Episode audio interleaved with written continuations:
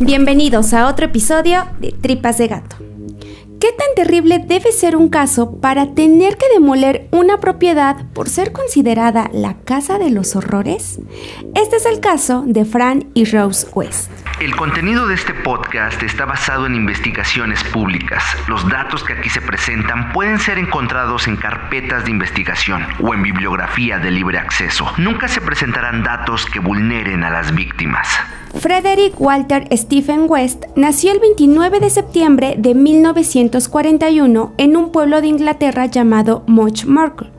Fred, como solían decirle, creció en una familia con dificultades económicas, por lo que los estudios no eran una opción, pues sus padres, al ser agricultores, preferían que ayudara en el campo. Además de la escasez de dinero, la familia, en especial Fred y sus seis hermanos, enfrentaban un problema más grave, debido a que eran víctimas de violencia física por parte de su padre alcohólico y abuso por parte de su madre, quienes les decían a los menores que todo lo que les hacían era algo normal que pasaba en cualquier familia pero nunca debían revelarlo. Fred aceptó la idea de que todo lo vivido era normal y así debía ser replicado si algún día llegaba a tener hijos. A los 15 años, Fred estuvo involucrado en un incendio y al intentar escapar cayó y golpeó su cabeza fuertemente contra una moto, quedando inconsciente razón por la cual tuvo que estar hospitalizado durante unos días. Más tarde, Fred se recuperaba y las cosas en casa seguían siendo las mismas,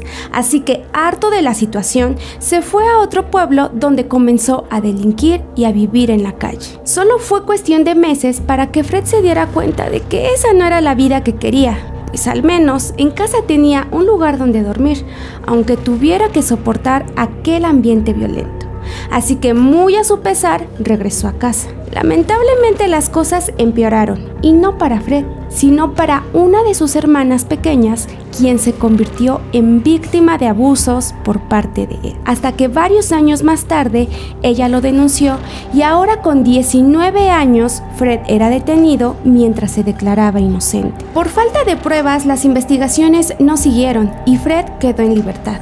Una vez fuera, Fred no regresó a su casa y se fue con una tía mientras trabajaba como chofer de un camión de helados. Un empleo que le trajo varios enfrentamientos con la policía por no respetar los lineamientos de vialidad, lo cual a Fred le daba completamente igual. Para 1962 conoció a quien sería su primera esposa, Rina Costello se dice que ella era un viejo amor de la adolescencia. Cuando se volvieron a ver, Rina estaba embarazada de un hombre que la había abandonado. Ella había quedado profundamente enamorada de Fred y a él no le molestó hacerse cargo de la bebé a la que llamaron Charmal. Incluso un año después de su nacimiento, Rina daba luz a su segunda hija y primera de Fred, formando así su familia. La pareja comenzó a tener problemas. Rina cuidaba a sus hijas, pero anhelaba volver a su trabajo, mientras que Fred seguía acumulando problemas legales, pues en 1965 era declarado culpable de haber atropellado a un menor mientras manejaba el camión de los helados, pero él dijo que todo había sido un accidente, por lo que no se habló más del tema. Por obvias razones quedó desempleado y entonces comenzó a unir y venir buscando ganarse la vida, pero sin esmerarse en conseguirlo. Como la familia vivía en una casa rodante, constantemente eran desalojados de las calles, así que sin dinero y estar buscando dónde vivir, se complicó más la relación.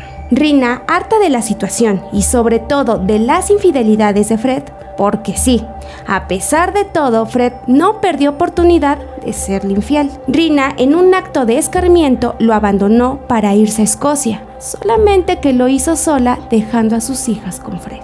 En ese momento él vio la oportunidad para seguir estando con otras mujeres, hasta que en 1967 conoció a Anne, una joven que era la niñera de sus hijas, pero que terminó siendo pareja de Fred, quedando embarazada al poco tiempo. Él no tomó nada bien la noticia y sin dudarlo, sin pensarlo, ni siquiera plantearon que sea el abandono, Fred pensó que el problema dejaría de existir si acababa con Anne. Como ella no tenía a alguien que la buscara, nadie supo de su desaparición. Al año siguiente, Fred conocía a Rosemary Letts, una joven de apenas 15 años cuando él ya tenía 27. La joven también venía de un núcleo familiar violento y se había adaptado a vivir entre golpes y abusos, pues así es como se ganaba dinero para poder subsistir en la calle. Así que Rose estaba acostumbrada a todo tipo de trato y también a maltratar a otras personas. Después de un año de conocerse, Rose quedó embarazada y se fue a vivir a la casa rodante de Fred y sus hijas. Lamentablemente para las menores esto no fue lo mejor que les pudo pasar, porque si ya de por sí su padre no se hacía cargo de ellas, Rose había llegado para maltratarlas violentamente, sobre todo a Charmaine, quien se negaba a llorar cada vez que era agredida, lo cual desataba aún más la furia de Rose. La familia había logrado mudarse a una casa y ahí fue cuando Rose dio a luz. Las menores cada vez sufrían más violencia viviendo con ellos hasta que en junio de 1971, sorpresivamente Charmaine estaba en calidad de desaparecida, mientras Rose solo se empeñaba en decir que se había ido con su madre a Escocia, pero la realidad era muy cruel. Rose había acabado con ella y la había enterrado junto al cuerpo de Anne. Fred estaba al tanto de todo esto y no le importaba, incluso ayudó a seguir con esa mentira. Así que mantuvieron la versión de que Charmaine estaba con su madre. Para su mala suerte, las cosas se complicaron cuando inesperadamente Rina regresaba para llevarse a sus hijas. Fred le comentó que debía verla antes de devolverla a sus hijas, así que cuando se vieron, Fred sin más acabó con ella. Puso los restos en el mismo lugar que las otras víctimas y no volvió a hablar de esto. A los pocos meses, Fred y Rose se casaron y ella volvió a dar a luz a su segundo hijo. Una vez recuperada, volvió a su antiguo trabajo, teniendo encuentros con hombres.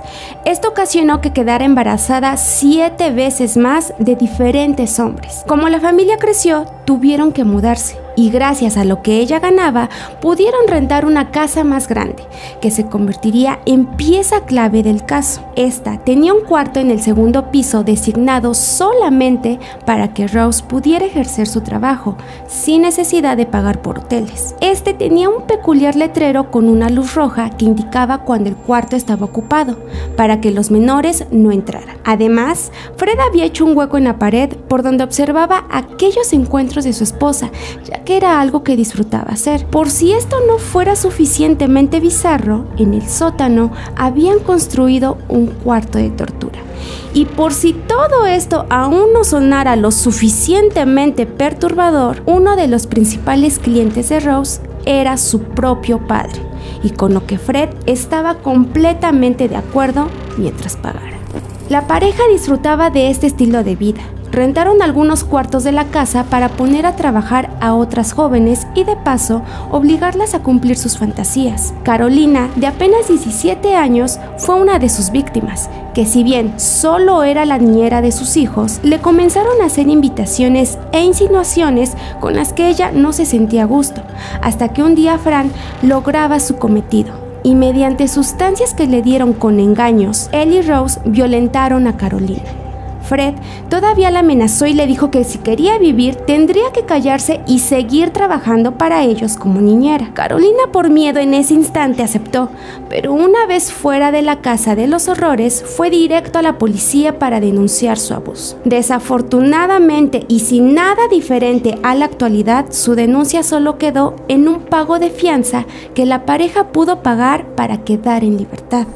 Para 1979, una de las hijas de Fred había quedado embarazada de él, pero por la edad y al no recibir atención médica, la menor perdió al bebé. Esto dio paso a que ella lograra irse de aquella casa, lo cual generó que Fred se enseñara con las menores, sobre todo con una a quien le quitó la vida años más tarde, para que no los delatara.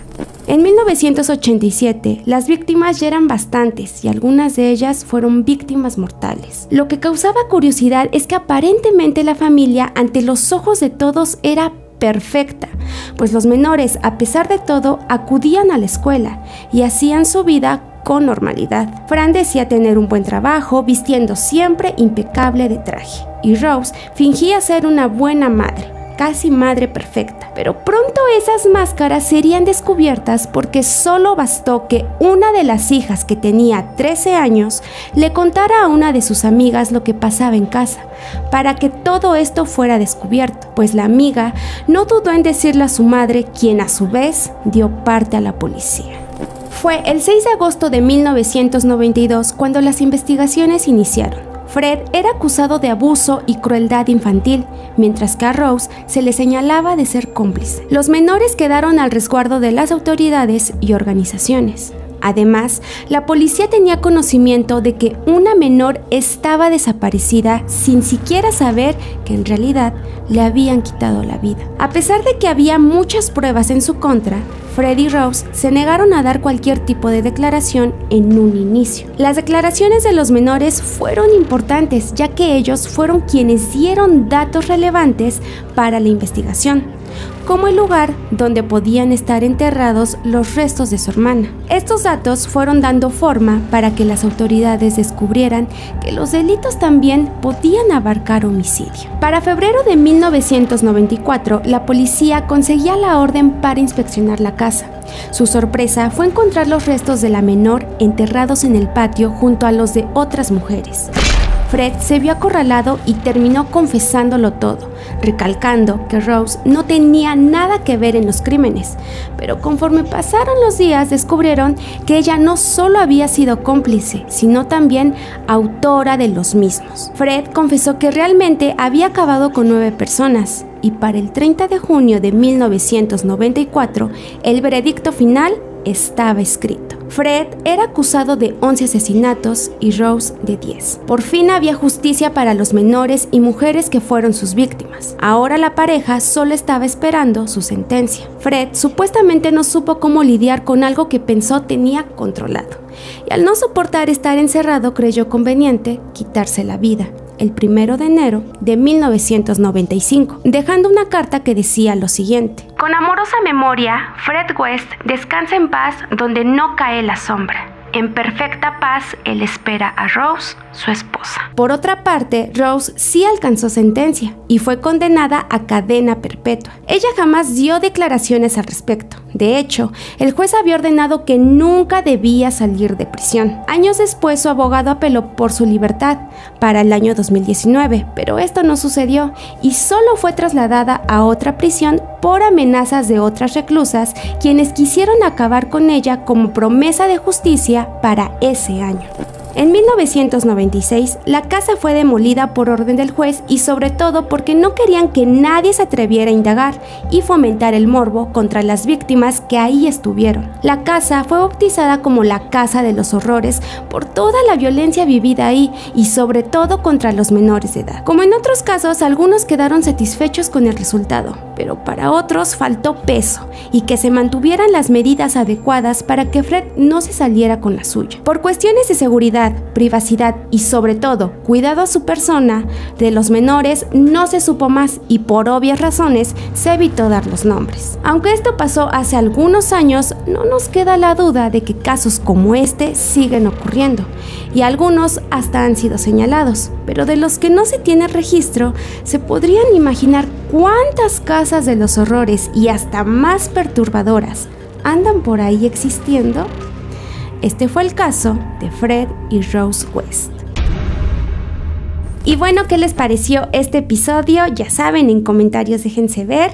Este es el último antes de Navidad y el penúltimo antes de que acabe el año. Estamos muy contentos porque ya llega esa época esperada por muchos, una época donde recibimos regalos y nuestro regalo, lo que más les agradeceríamos a ustedes es que nos compartan con más personas, que comenten todos nuestros episodios, que nos sigan en todas nuestras redes que aparecen en la descripción. Ese será un buen regalo de Santa y gracias a todos los nuevos que se están uniendo a la comunidad de Tripitas de Gato. Chéquense todo lo que estamos haciendo de Tripas de Gato, todo lo de archivos oscuros, el contenido que estamos subiendo en todas nuestras plataformas. Antes de todo, yo les deseo una muy feliz Navidad.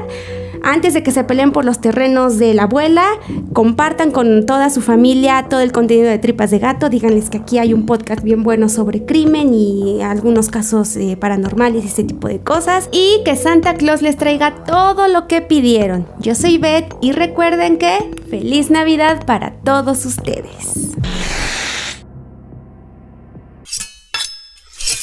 Tripas de Gato es una producción de dientes de machete. Los podcasts son chidos pero rifan más aquí.